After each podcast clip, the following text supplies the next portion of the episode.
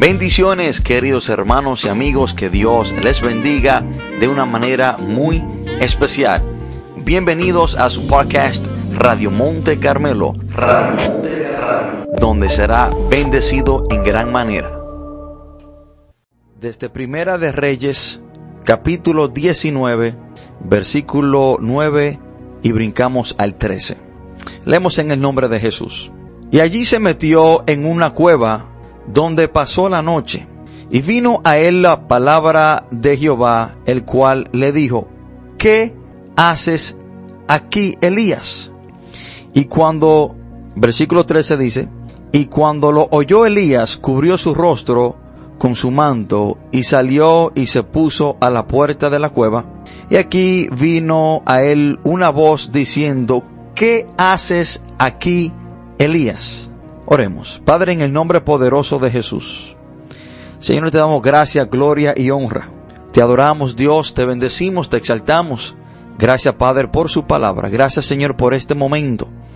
Gracias, Dios de la gloria, por este medio, esta plataforma, la cual usted, Dios de la gloria, nos ha permitido tener para compartir su palabra. Padre, usted conoce la necesidad, Usted conoce el estado espiritual, la condición de cada hermano y cada amigo que nos escucha. Por lo tanto, Señor, yo le pido que sea usted tratando con ellos de acuerdo a su necesidad. Señor de la gloria, así como usted predicó ese mensaje en el, en el monte, así Señor, como usted predicó el sermón del monte, y diferentes personas en diferentes situaciones, en diferentes condiciones fueron administrada por ese sermón. Padre, así yo le pido que en este momento usted trate con diferentes personas, con diferentes necesidades, con diferentes condiciones espirituales, para que hoy, Señor de la Gloria, ellos entiendan de que usted está pendiente de ellos y de su condición.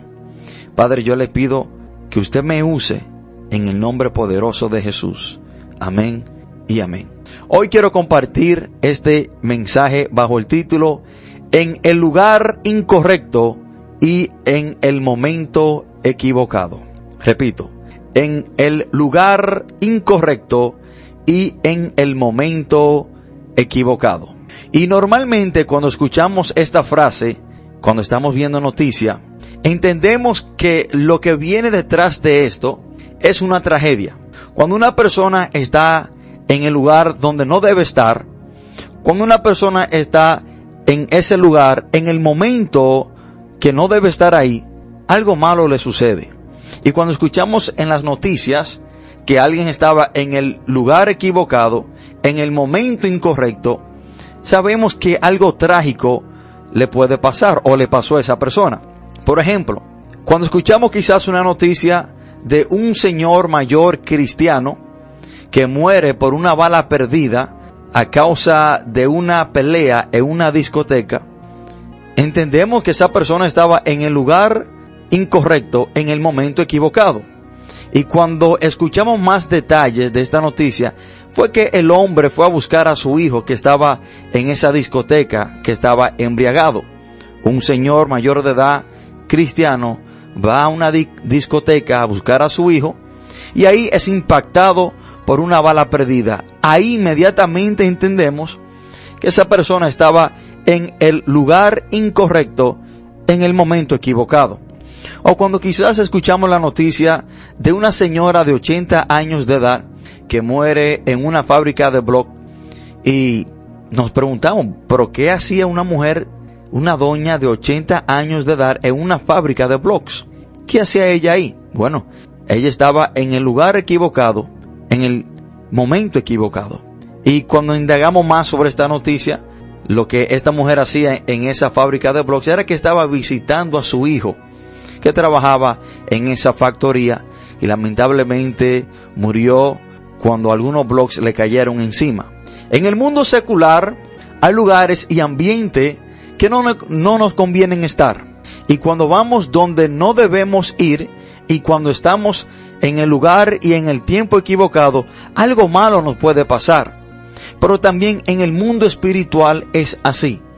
Cuando una persona está en el lugar equivocado, en el tiempo equivocado, donde no debe estar, algo malo le pasa.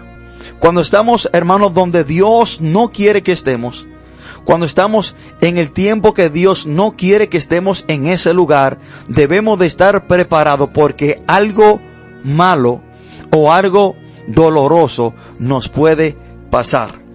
Y debemos de entender, hermanos, que Dios tiene un lugar y un tiempo específico para todo. No podemos adelantarnos al tiempo de Dios, ni tampoco podemos movernos fuera de la voluntad de Dios. Entendemos que Dios tiene un lugar específico y tiene un tiempo específico para movernos a cada uno de nosotros. Y debemos de entender, hermano, que Dios no anda improvisando como nosotros lo hacemos. Dios, hermano, es un Dios de orden. Y vemos este principio bíblico a través de la Biblia. Por medio de la palabra de Dios, vemos que Dios siempre tiene un lugar específico, un tiempo específico para ciertas personas en la Biblia. Y cuando estamos en el lugar donde Dios quiere que estemos, en el momento, en el tiempo que Dios quiere que estemos, seremos bendecidos en gran manera.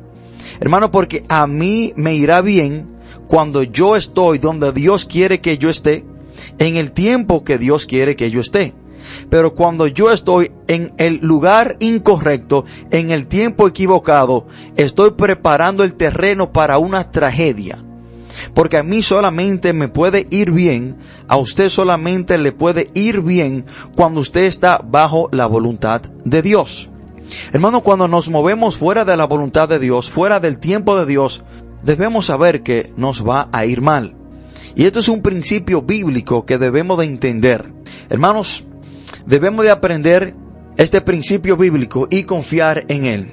Debemos saber que Dios no anda improvisando como muchos de nosotros, sino que la palabra dice en Eclesiastés capítulo 3 versículo 1 que todo tiene su tiempo y todo lo que se quiere debajo del sol tiene su hora. Ahora, si todo tiene su tiempo, significa que todo tiene su lugar, porque no podemos tener tiempo sin estar en un lugar. Y si no estamos en un lugar, es porque ya el tiempo se nos ha terminado. Y de acuerdo a la ley de la relatividad, el tiempo no puede existir sin espacio. Ahora, si Dios tiene un tiempo establecido para algo en su vida, es porque Dios también tiene un lugar establecido para algo en su vida.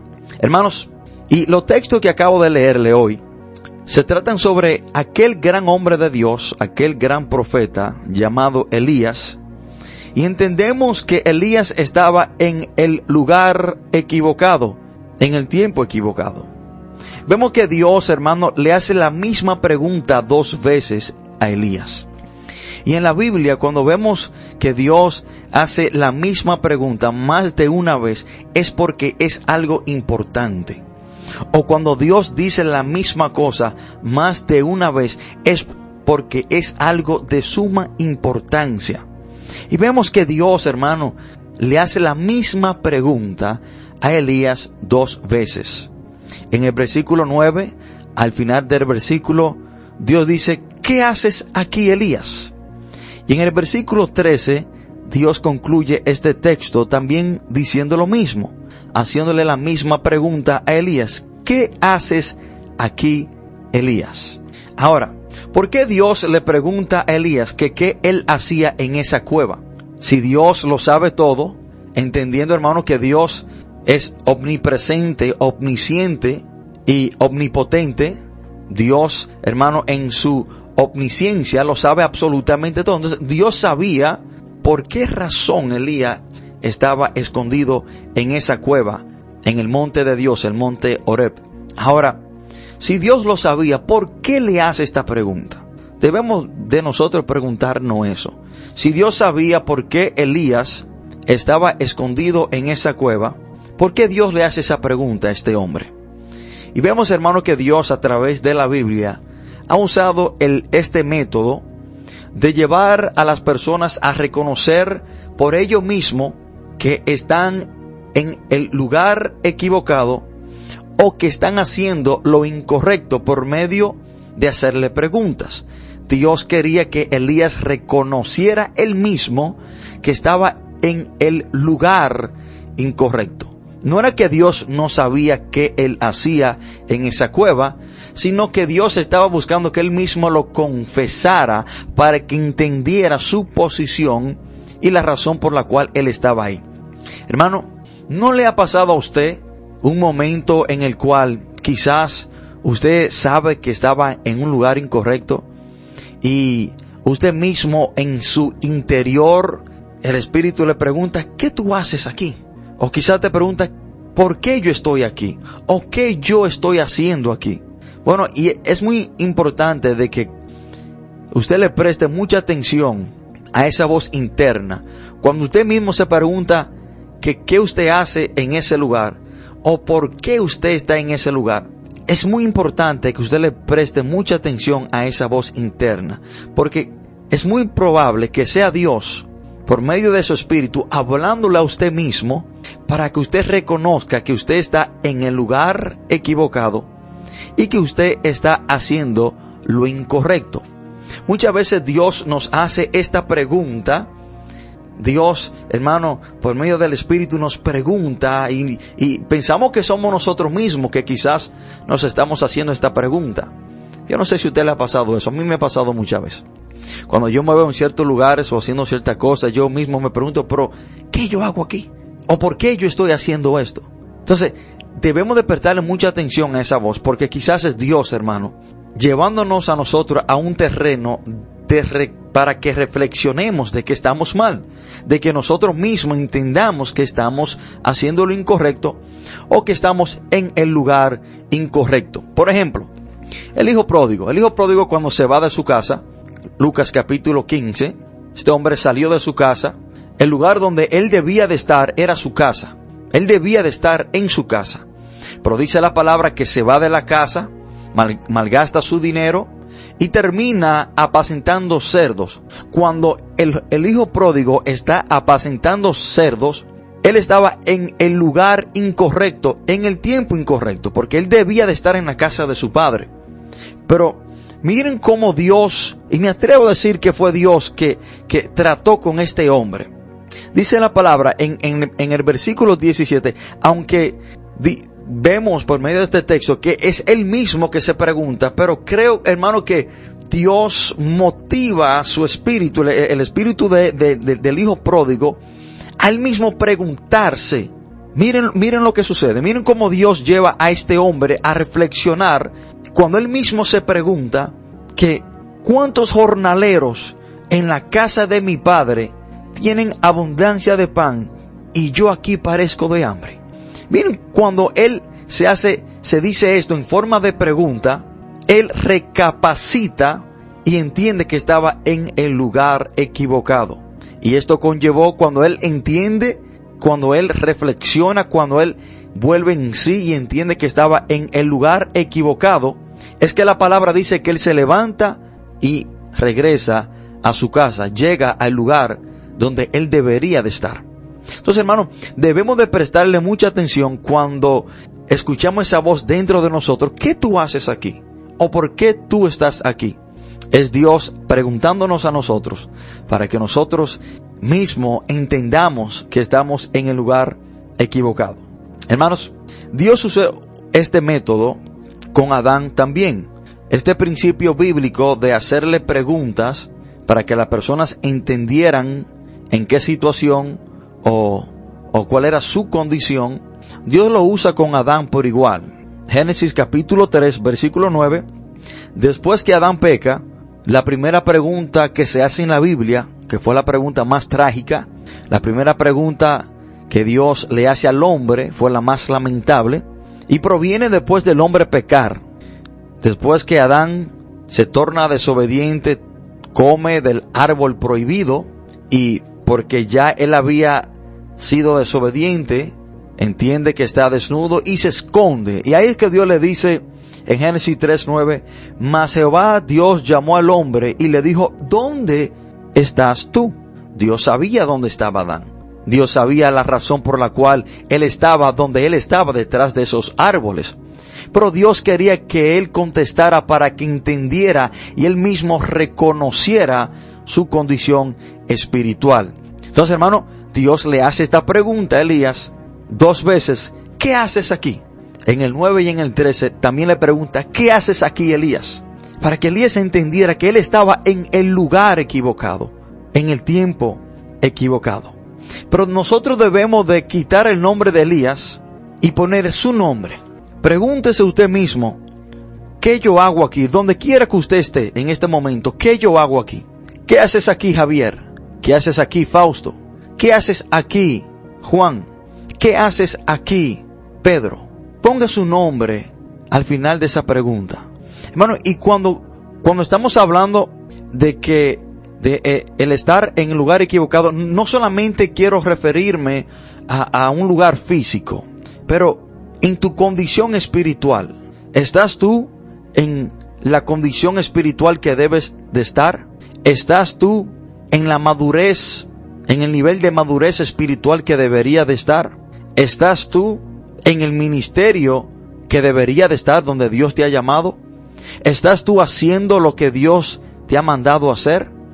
¿Estás tú en el lugar que Dios te ha dicho que tú debes estar? ¿Qué haces aquí? Y debemos de poner nuestro nombre al final de esa pregunta. ¿Qué haces aquí, Javier? ¿Cuál es el propósito detrás de yo estar donde estoy? Si has pecado, si te has apartado de Dios, ¿qué tú haces ahí? Apartado de Dios es el lugar equivocado para ti. Tú no debes de estar en ese lugar. Y cuando quiero darle otro punto de vista a esta pregunta, no solamente de un lugar físico, sino de tu estado espiritual. Si tú has pecado, si tú te has apartado de Dios, si tú sabes que tú estás lejos de Dios, ¿qué tú haces ahí? Si tú sabes que tú estás en el lugar equivocado, en el momento equivocado, ¿qué tú haces ahí? ¿Por qué estás ahí? Cuando Dios le pregunta a Adán que dónde él estaba, Dios quería que él reconociera su situación y su estado espiritual, de que él había pecado, de que él se estaba escondiendo de Dios. ¿Estás tú en la posición espiritual que Dios quiere que tú estés? ¿Estás tú ejerciendo el ministerio que Dios quiere que tú lleve a cabo? ¿Estás tú en el lugar donde Dios quiere que tú estés? ¿Qué tú haces ahí? ¿Estás tú cerca de Dios como tú debes estar cerca de Dios? ¿O el pecado te ha apartado de Dios? ¿Qué tú haces en esa condición? Temprano por la mañana, cuando tú sabes que tú tienes que orar, temprano por la mañana, cuando tú sabes que tú tienes que buscar el rostro de Dios primeramente, antes que todas las cosas. Salmista dice, de mañana te buscaré, de mañana me presentaré delante de ti. Cuando tú no te levantas a orar y te quedas durmiendo, o sales a hacer quizás otras cosas, y Dios te pregunta, ¿qué tú haces aquí? Cuando estás en la cama y debes de estar orando, Dios te pregunta, ¿qué tú haces aquí? ¿No teníamos una cita? a las cuatro y media de la mañana? ¿No teníamos una cita a las cinco de la mañana? ¿No suele tú orar a esa hora? Pero ¿qué tú haces aquí durmiendo todavía si tenemos una cita? ¿Qué tú haces viendo el celular si tenemos una cita tú y yo? Si tenemos que intimidar, si, tú tienes que hablar conmigo, ¿qué tú haces aquí? ¿Qué tú haces viendo televisión cuando tú tienes que intimidar conmigo? ¿Qué tú haces aquí? ¿Qué tú haces en el mall? ¿Qué tú haces en el supermercado, ¿qué tú haces yéndote de compra el domingo cuando tú tienes que estar en la iglesia? ¿Qué tú haces aquí? ¿Qué tú haces en el lugar donde tú no debes estar? Cuando tienes servicio en la iglesia, cuando en la iglesia hay un grupo de oración o el día de oración, el servicio de, oración, pero tú decides irte a hacer ciertas cosas en ese lugar donde tú estás, donde no debes estar, Dios te pregunta, ¿qué tú haces aquí? ¿No debería tú de estar en la iglesia orando? ¿No debería tú de estar en el servicio el domingo? ¿Pero qué tú haces aquí? No solamente podemos preguntar nuestra pregunta de una ubicación física, de estar en el lugar equivocado, pero también, hermano, de estar en la posición equivocada espiritualmente. Y yo quiero que cada uno de nosotros, al final de esa pregunta que Dios le hizo a Elías, ¿qué haces aquí? Elías, ponga su nombre, reflexione, revísese usted mismo si usted está haciendo lo que Dios le ha mandado hacer, si está en el lugar que Dios le ha dicho que usted tiene que estar y si su condición espiritual está donde debe estar con Dios. Y vemos, hermano, que Dios le hace la misma pregunta a Elías dos veces. En el versículo 9, Dios le dice a Elías, ¿qué haces aquí, Elías? en el versículo 13, Dios le hace la misma pregunta. ¿Qué haces aquí, Elías? Y debemos preguntarnos, ¿qué hacía Elías escondido en una cueva? En el monte Oreb, el monte de Dios. ¿Qué hacía este hombre de Dios? Escondido en una cueva. Debemos de entender quién era el hombre, quién era este hombre, quién era este gran profeta, el profeta Elías. Este hombre, hermano, acababa de hacer algo nunca visto en la Biblia. Un milagro único, del cual nadie ha podido hacer. Vemos, hermano, que Elías oró y no llovió por tres años y medio.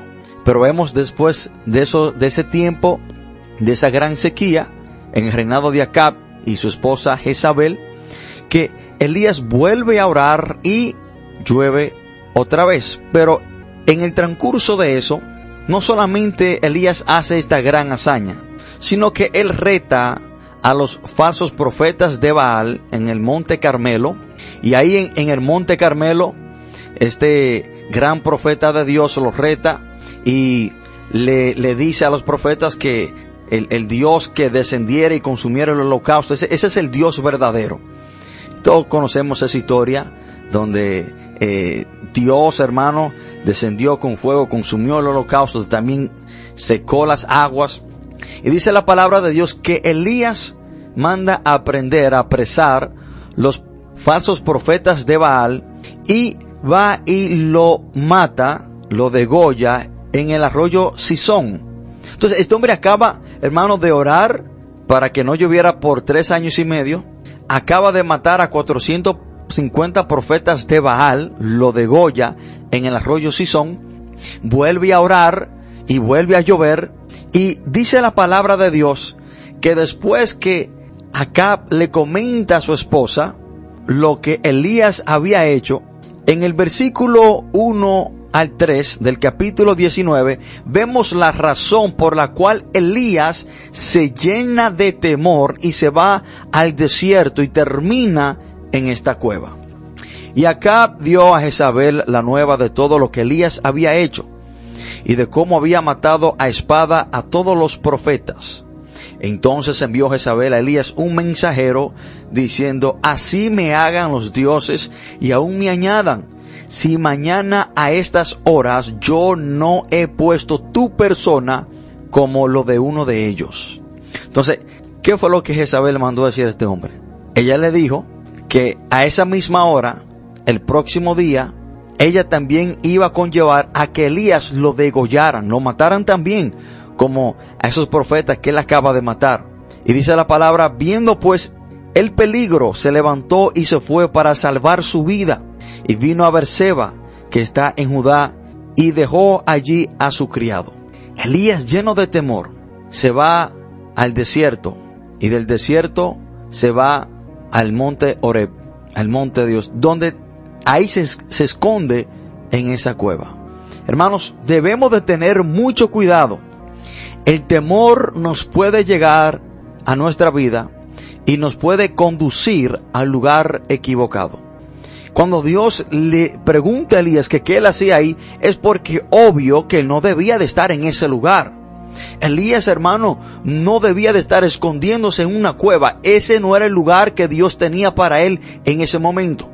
Pero, bueno, es impactante como este hombre acaba de hacer todas estas hazañas de orar y que el cielo se, cierre por tres años y medio, de degollar a 450 profetas de Baal, a ver a Dios descender como fuego y escuchar su petición y consumir el holocausto, y a la voz de una mujer llenarse de temor y meterse en una cueva. Esto es impactante.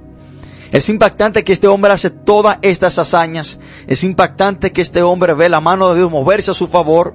Nunca ha visto que Dios atiende la voz de un hombre y detiene y cierra los cielos por tres años y medio. Pero a la amenaza de una mujer se esconde en una cueva. Debemos de tener mucho cuidado donde vamos cuando tenemos temor. Y dice la palabra que Elías se llenó de miedo y se fue para salvar su vida, pero nunca vemos que Dios le dice que haga esto. El temor conllevó a Elías a tomar una decisión fuera de la guianza de Dios, lo que lo conllevó a estar en el lugar equivocado. Muchas veces, hermano, el diablo usa esta estrategia en nuestra vida. Satanás trae temor a nuestra vida y el ser humano está presto a tomar decisiones sin pensarlas, sin consultar a Dios, a tomar decisiones de acuerdo a la situación y al momento, bajo desesperación, lo que llevan al hombre a terminar en el lugar incorrecto en el tiempo equivocado. Hermanos, y cuando estamos en el lugar incorrecto, en el tiempo equivocado, nos irá mal. No hay forma de que nos vaya bien cuando no estamos donde Dios quiere que estemos. No hay forma de que nos vaya bien cuando nos movemos bajo nuestra propia voluntad. Y déjeme decir, hermano, que nuestra seguridad no depende de la ausencia del peligro, nuestra seguridad depende de la presencia de Dios. De ahí, hermano, es que Moisés le dice a Dios en Éxodo capítulo 33, versículo 15, cuando estaba trasladando al pueblo por la tierra, por el desierto, en camino hacia Canaán, Dios le dice, que si Dios no le iba a acompañar, que no nos sacara de ese lugar.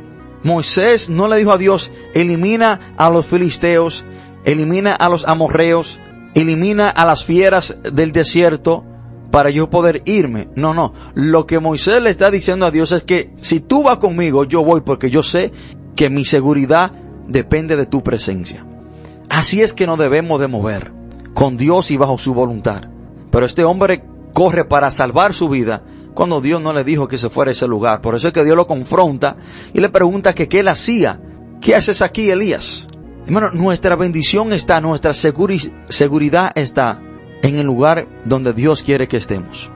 Su bendición no depende de el lugar, su bendición depende de que, e, de que ese lugar sea la voluntad de Dios para su vida. Y vemos, hermano, este principio bíblico en la vida de Jonás vemos que a Jonás le va fatal, a Jonás le va mal en su vida, porque él estaba en el lugar equivocado, en el tiempo equivocado. Vemos, hermano, que Jonás termina en una situación lamentable. Jonás termina en el vientre de un pez y el vientre de ese pez representa un problema, representa la prisión, representa un lugar de dolor, de quebranto, un lugar de humillación. Pero ¿por qué Jonás terminó en el vientre del pez? Jonás terminó en el vientre del pez porque Jonás estaba en el lugar incorrecto en el tiempo equivocado. Miren lo que dice la palabra, Jonás capítulo 1. Vino palabra de Jehová a Jonás, hijo de Amatai, diciendo, levántate y ve a Nínive aquella gran ciudad y pregona contra ella porque ha subido su maldad delante de mí. El lugar que Dios tenía para Jonás y el tiempo que Dios tenía para Jonás establecido era de que él estuviera en Nínive. Dios le dice, el lugar que te tengo en mi programa, en mi voluntad, es que tú vayas a Nínive. ¿Cuándo? Ahora. Pero miren lo que hace Jonás. Y Jonás se levantó para huir de la presencia de Jehová a Tarsis y descendió a Jope y halló una nave que partía para Tarsis y pagando su pasaje entró en ella para irse con ellos a Tarsis, lejos de la presencia de Jehová. Muy importante, hermano. Cuando usted decide irse a un lugar donde Dios no le ha dicho que vaya, o a un lugar contrario a la voluntad de Dios, usted está decidiendo apartarse de Dios. Jonás hace esto para irse lejos de la presencia de Dios. Pero Jehová hizo levantar un gran viento en el mar, y hubo en el mar una tempestad tan grande que se pensó que se partía la nave. Cuando tú estás en el lugar equivocado, cuando tú estás en ese lugar equivocado, en el tiempo equivocado, Dios hará levantar tormentas para que tú reconozca que tú estás en el lugar equivocado, en el tiempo equivocado. ¿Cuál fue la tormenta que Dios hizo levantar en la vida del hijo pródigo para que él entendiera que estaba en el lugar incorrecto, en el tiempo equivocado, bueno, una gran hambruna. Si no hubiese sido por esa gran hambruna, el hijo pródigo no reconoce que estaba en el lugar incorrecto, en el tiempo equivocado. Bueno, dice la palabra que este viento, esta tormenta, no vino por vía del diablo. Hay personas, hermanos, que, que todo se lo quieren atribuir al diablo. Hay personas que cuando son desobedientes, y le pasa algo malo, dice, no, esto es el diablo que se ha levantado contra mí. No, hermano. Tenga mucho cuidado con atribuirle a momentos difíciles o a tragedias en su vida por su desobediencia al diablo, porque muchas veces la consecuencia de lo que estamos pasando es por una desobediencia. Dice la palabra Jehová hizo levantar un gran viento. Este gran viento no lo levantó el diablo, este gran viento lo levantó Dios por la desobediencia de este hombre para que él entendiera que estaba en el lugar equivocado. En vez de Jonás estar en esa barca, en camino a Tarsis, él debía de estar en camino hacia Nínive. Y dice la palabra, y los marineros tuvieron miedo y cada uno clamaba a su Dios. Y echaron al mar los encerres que había en la nave para descargarla de todos ellos. Pero Jonás había bajado al interior de la nave y se había echado a dormir. Y el patrón de la nave se le acercó y le dijo, ¿qué tienes dormilón? Levántate y clama a tu Dios. Quizás Él tendrá compasión de nosotros y no pereceremos. Y dijeron cada uno a su compañero, venid y echemos suertes para que sepamos por causa de quién nos ha venido este mal. Y echaron suertes y las suertes cayó sobre Jonás. Entonces le dijeron ellos, decláranos ahora, ¿por qué nos ha venido este mal? ¿Qué oficio tienes? ¿Y de dónde vienes? ¿Cuál es tu tierra? ¿Y de qué pueblo eres? Él respondió, soy hebreo y temo a Jehová Dios de los cielos, que hizo el mar y la tierra. Y aquellos hombres tuvieron, temieron sobremanera y le, y le dijeron, ¿por qué has hecho esto? Porque ellos sabían que huía de la presencia de Jehová, pues él se lo había declarado. Este hombre le declara a ellos que le estaba corriendo a Dios. Hermano, cuando usted no está en el lugar que Dios le dice que usted debe estar, usted le está corriendo a Dios. Cuando usted no está haciendo lo que Dios le debe que usted, lo que Dios le dice que usted debe hacer, usted le está corriendo a Dios. Y cuando una persona está en el lugar incorrecto, en el tiempo equivocado, una tragedia sucede. Pero en el mundo espiritual también es lo mismo. Cuando estamos en el lugar incorrecto, en el tiempo equivocado, algo malo algo negativo, algo doloroso ha de pasarnos para que podamos reconocer nuestro estado, nuestra condición y para que entendamos que eso nos ha pasado por no estar en el lugar que debemos estar. Y dice la palabra, y le dijeron, ¿qué haremos contigo para que el mar se nos aquiete? Porque el mar, porque el mar se iba embraveciendo más y más. Le respondió, tomadme y echadme en el, al mar, y el mar se os aquietará, porque yo sé que por mi causa ha venido esta gran tempestad sobre nosotros. Y aquellos hombres trabajaron para hacer volver la nave a tierra, mas no pudieron, porque el mar se había embravecido más y más contra ellos. E entonces clamaron a Jehová y dijeron, te rogamos ahora Jehová que no perezcamos nosotros por la vida de este hombre, ni ponga sobre nosotros la sangre inocente, porque tú Jehová has hecho como has querido. Y tomaron a Jonás y lo echaron al mar, y el mar se aquietó de su furor. Y dice la palabra que Dios tenía preparado un gran pez para que se tragara a este hombre. Ese pez se tragó a Jonás porque Jonás no estaba en el lugar que él debía de estar. Jonás debía de estar en Nínive. Lord casi murió en Sodoma y Gomorra porque él estaba en el lugar equivocado, en el tiempo equivocado. Ese era un lugar de maldad, perverso, pecaminoso. Hermanos, yo quiero que usted entienda que usted no, no debe estar donde usted quiere estar, donde a usted se le haga fácil estar, sino que usted debe de estar donde Dios quiere que usted esté. Porque cuando estamos en el lugar incorrecto, en el tiempo equivocado, una tragedia puede pasar. Y le estoy hablando de una ubicación física. Pero cuando nos movemos bajo la guianza y la voluntad de Dios, nos va bien. Cuando estamos en el lugar que Dios quiere que estemos, milagros sucederán en nuestra vida y veremos la mano de Dios moverse a nuestro favor. Ejemplo, cuando Elías ora y se cierran los cielos y no llueve, había una gran hambruna, no había comida por ninguna parte. Pero Dios le dice a Elías que se vaya al arroyo de Kerit. Y cuando Elías va al lugar correcto, en el tiempo correcto, Dios envió cuervos para que le dieran pan y carne. Dios le suplió un milagro sobrenatural. Cuervos, cargar carne y pan. Es un milagro. Pero ese milagro se llevó a cabo porque Elías estaba en el lugar correcto, en el tiempo correcto. Después de ahí, hermano, la asignación de Dios cambia para Elías. Dios le dice, vete ahora a la ciudad de Serepta, porque ahí hay una viuda que te va a dar de comer. Cuando Elías va a la ciudad de Serepta, cuando Elías se traslada al lugar correcto, en el tiempo correcto, Dios le suple. La viuda le da de beber y le, y le hace una torta a Elías. Hermanos, cuando estamos en el lugar correcto, en el tiempo correcto, los cielos se abren a nuestro favor. Pero cuando estamos en el lugar incorrecto, en el tiempo equivocado, cosas difíciles van a pasar en nuestra vida. Tragedias pueden suceder en nuestra vida. Cuando David estaba en el lugar incorrecto, en el tiempo equivocado, él pecó con Betsabé. Segunda de Samuel capítulo 11.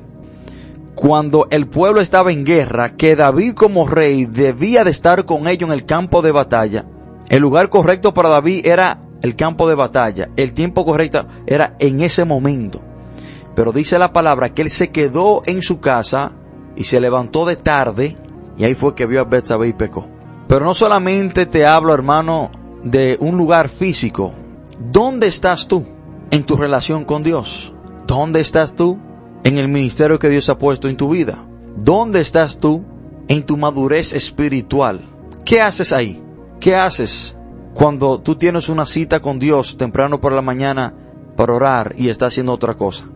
¿Qué haces cuando tú sabes que tienes que estar en la iglesia pero está en otro lugar? ¿Qué haces ahí?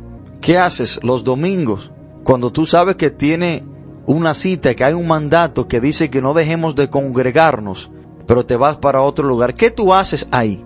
¿Qué tú haces aquí, Elías? Esa fue la pregunta de Dios para este hombre, porque estaba en el lugar incorrecto, en el tiempo equivocado.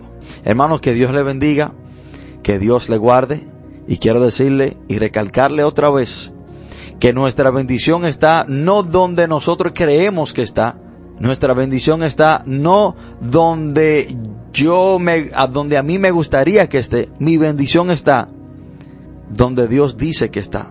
Mi bendición está donde Dios me dice que yo debo estar. Porque cuando estamos en el lugar correcto, en el tiempo correcto, los cielos se abren a nuestro favor. Amén.